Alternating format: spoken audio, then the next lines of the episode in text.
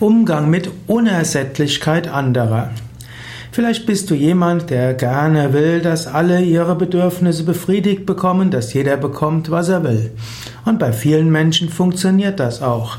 Aber es gibt Menschen, die erscheinen unersättlich. Wenn sie etwas bekommen, wollen sie immer mehr haben. Wie gehst du damit um? Letztlich ist das Klügste, ignoriere die Unersättlichkeit. Du musst nicht alle Menschen zufriedenstellen.